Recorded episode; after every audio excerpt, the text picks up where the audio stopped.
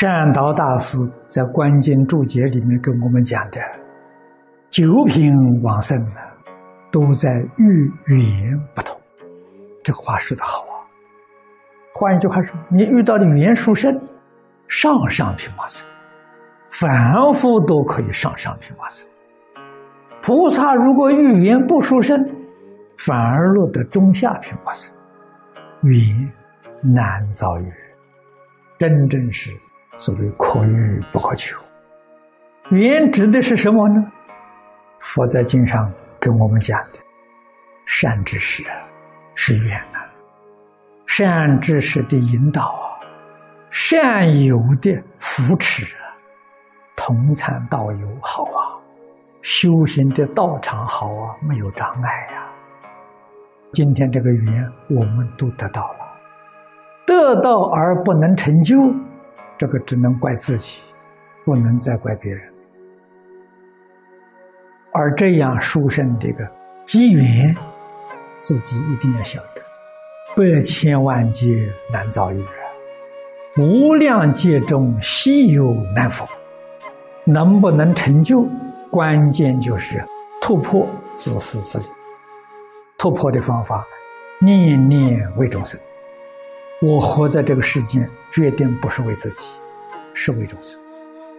为自己，你就应当早一天往生净土。这个身体还留在此地一天，还没走，什么原因？为众生，你就得大自在了，跟诸佛如来的愿行完全相应。这个道理，事实我们应当明了。儒教修行，菩萨跟凡夫不一样的地方，就是菩萨念念为利益众生，而凡夫念念是求自私自利。为什么菩萨念念为众生呢？菩萨了解事实真相。在十法界里面，决定没有我啊！我与我所俱不可得。般若经里面讲的很多，因此菩萨的行业唯有利益众生。金刚经上讲的我相、人相、众生相、寿者相，从我相下手，我们才有救啊！我相是什么呢？自私自利的念头。自私自利念头是我见啊，从我见才产生我相啊。我相的根本是我见。《金刚经》前半部离相，后半部立见。无我见，无人见，无众生见，无寿者见。所以我们从哪里做起？从自私自利这个念头，从这下手。决定放下自私自利，把自私自利转过来，决定利益一切众生。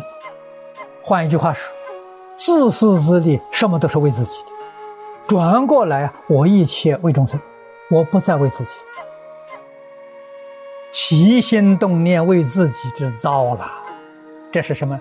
这是迷的根源，烦恼的根源。灾祸的根源，自私自利。越是有福报，这个福报是前生今世所修集的。自私自利不断呢，这个福报越大，造业越重，将来堕落的越苦。他要堕恶鬼，要堕地狱。如果念头转过来了。念念为一切众生呢，他的福报会成就无量无边的功德，总在一念之差了。这一念差别就太大太大了。古人常说“差之毫厘”，毫厘之差就是指这个念头啊，一念为自己，一念为别人，在果报上啊。不能够想象，不止天堂地狱，天堂地狱，讲起来是小可之事。我们学佛，什么叫真实智慧呢？你把这些话听懂，听明白了，觉悟了，肯回头，肯把这个观念改正过来，你就是开智慧。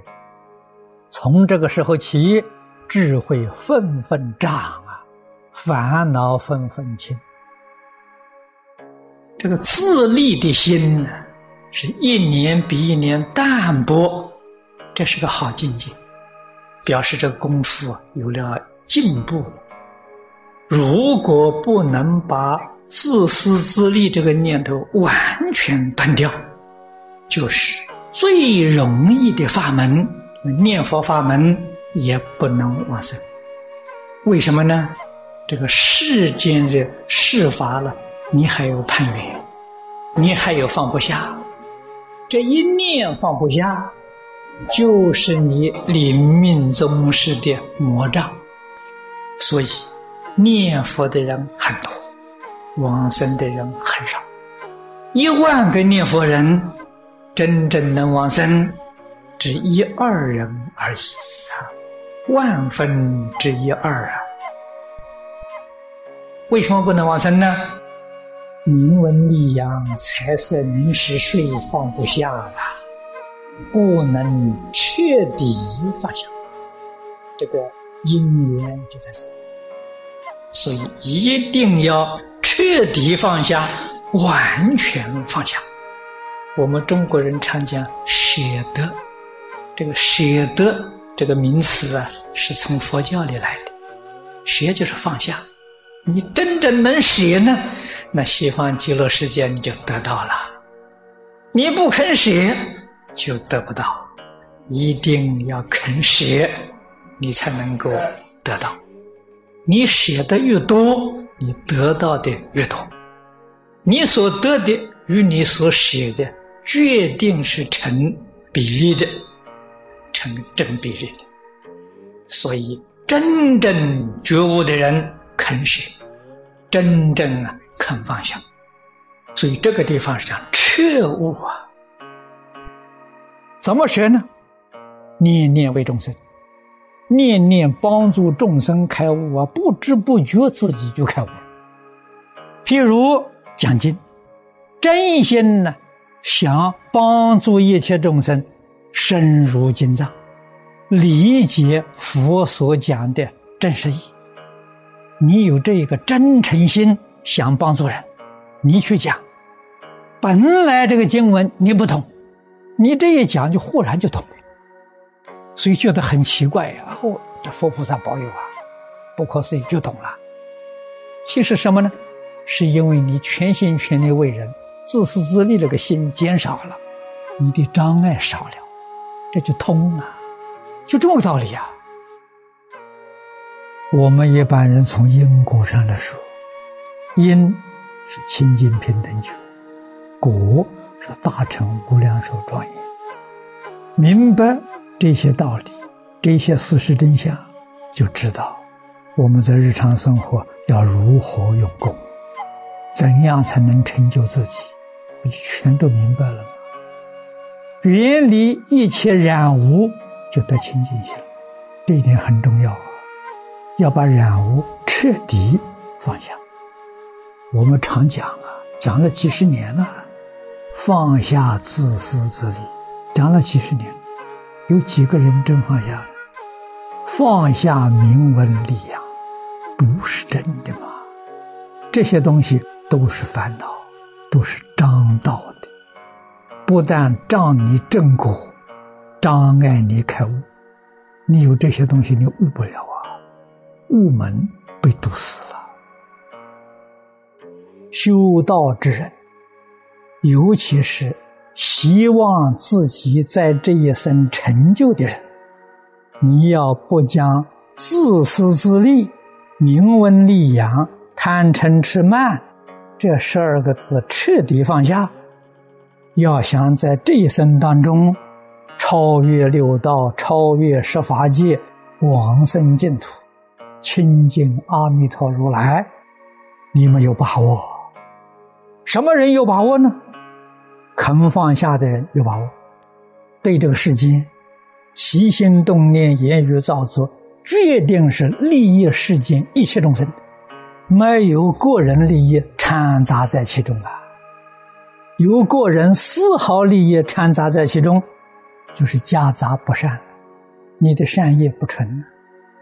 纯善之人，决定得解脱，这是解脱的一个门径啊！脱离六道，脱离十法界。释迦牟尼佛教我们放下自私自利，他先做到了；教我们起心动念要为一切众生服务，他老人家率先做到。叫我们舍弃名闻利养，他也做出榜样给我们看；叫我们断贪嗔痴慢，他先断了。所以我们听他的话了，相信了，一丝毫都不怀疑。